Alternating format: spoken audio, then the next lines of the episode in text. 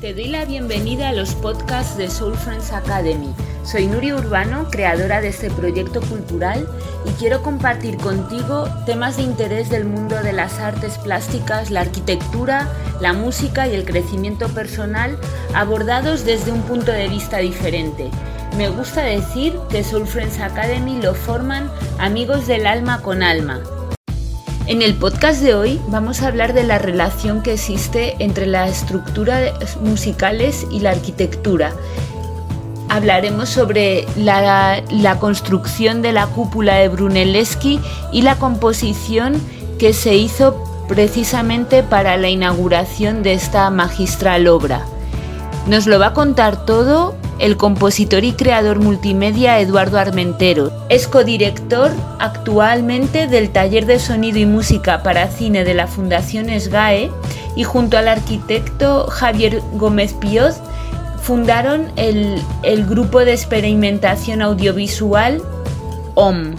Es una obra muy interesante porque la compone un compositor de la escuela, eh, de la escuela belga, eh, que vivió entre 1400 y 1474 y fue la obra que compuso para la consagración por medio del Papa Eugenio IV de la Catedral de Santa María del Fiore en Florencia el 25 de marzo de 1436, sobre todo ya con la cúpula de Brunelleschi.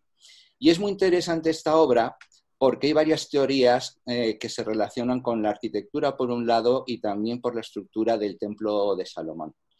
Esta obra tiene dos textos que funcionan simultáneamente, es una obra vocal. Entonces son dos, textos como muy significativos. Uno es el que se utiliza muchas veces para la inauguración de una, y consagración de una iglesia, que es un texto medieval que es Terribilis is locusiste, es decir, terrible es este lugar, ¿no? Entonces es una melodía eh, gregoriana que se ha utilizado muchas veces, sobre todo con esta, eh, con esta idea, la de consagrar un templo eh, para, para, el culto.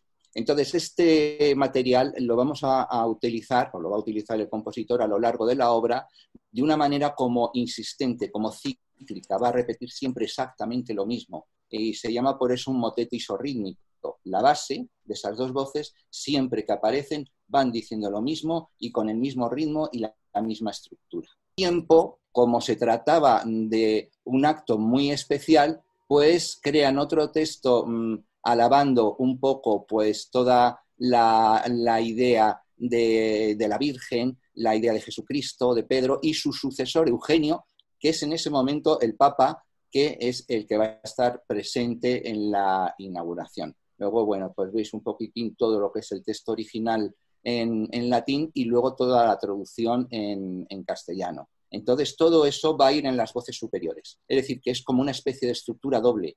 Por un lado tenemos esa isorritmia que se, que se va repitiendo continuamente de una manera insistente siempre que aparece, es el mismo ritmo, la misma melodía, mientras que toda la parte superior va variando. Y entonces se va produciendo como una melodía y una polifonía como muy, muy mágica, ¿no? luego en el conjunto general. Y aquí ya tenemos la estructura. Las voces comienzan con lo que se llama el triplum y el motete, el motete o no motet, que son las voces superiores. Están funcionando prácticamente a lo largo de toda la obra. Y vemos ahí incluso la estructura ya numérica de cómo van funcionando esas voces, 56, 56, 28, 28. Y luego vamos a tener, por otro lado, los dos tenores, el tenor segundo y el tenor, que son los que van a entrar de manera eh, como a, efecto de paréntesis, de interpolados, siempre con la idea de terribilis es, locusiste. Entonces vamos a tener esos dos textos. Em, eso de utilizar varios textos en esa época era muy característico. Incluso funcionó mucho durante el Renacimiento, pero luego, sobre todo ya con el nacimiento de la ópera, que a nivel dramático eh, eso no, se podía concebir, pues ya el texto se unificaba.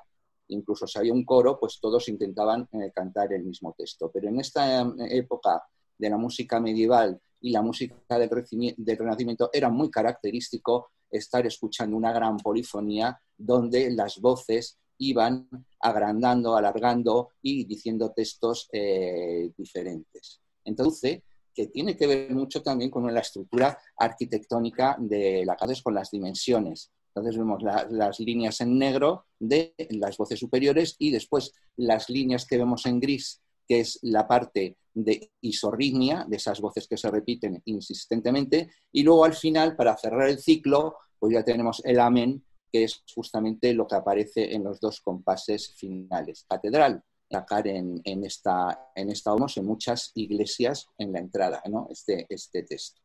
Y pues hubo dos versiones. Una que eh, la música, y además estuvo funcionando durante mucho tiempo, eh, de Craig Wright, eh, que decía que la construcción musical estaba basada exactamente en toda la estructura arquitectónica de la, base de, la catedral. Entonces, eh, eh, tenemos por un lado las medidas de Santa María del Fiore, pero luego salió otra teoría donde mm, intentaban rebatir todo eso ah, diciendo que en realidad se basaba en las medidas que se presuponen del templo de Salomón sea una cosa u otra, la música ya adquiere su propia estructura, que en la naturaleza ya muchas veces las estructuras eh, se organizan, incluso en el caos, al final en el caos hay una estructura, es decir, que todo tiende a estructurarse. En este caso en la música también podemos empezar con una idea más o menos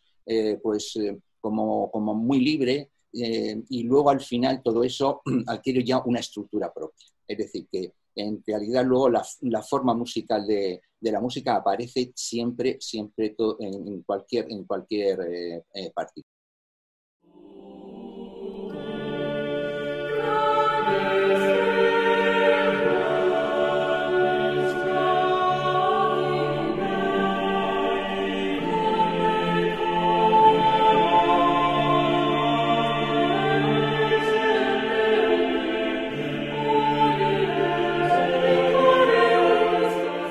un poquitín a la idea, ¿no? La obra es mucho más amplia, pero ya vemos un poquitín la estructura y esa relación que hay con, con, la arquitectura, sobre todo en esta obra que es como muy, muy característica.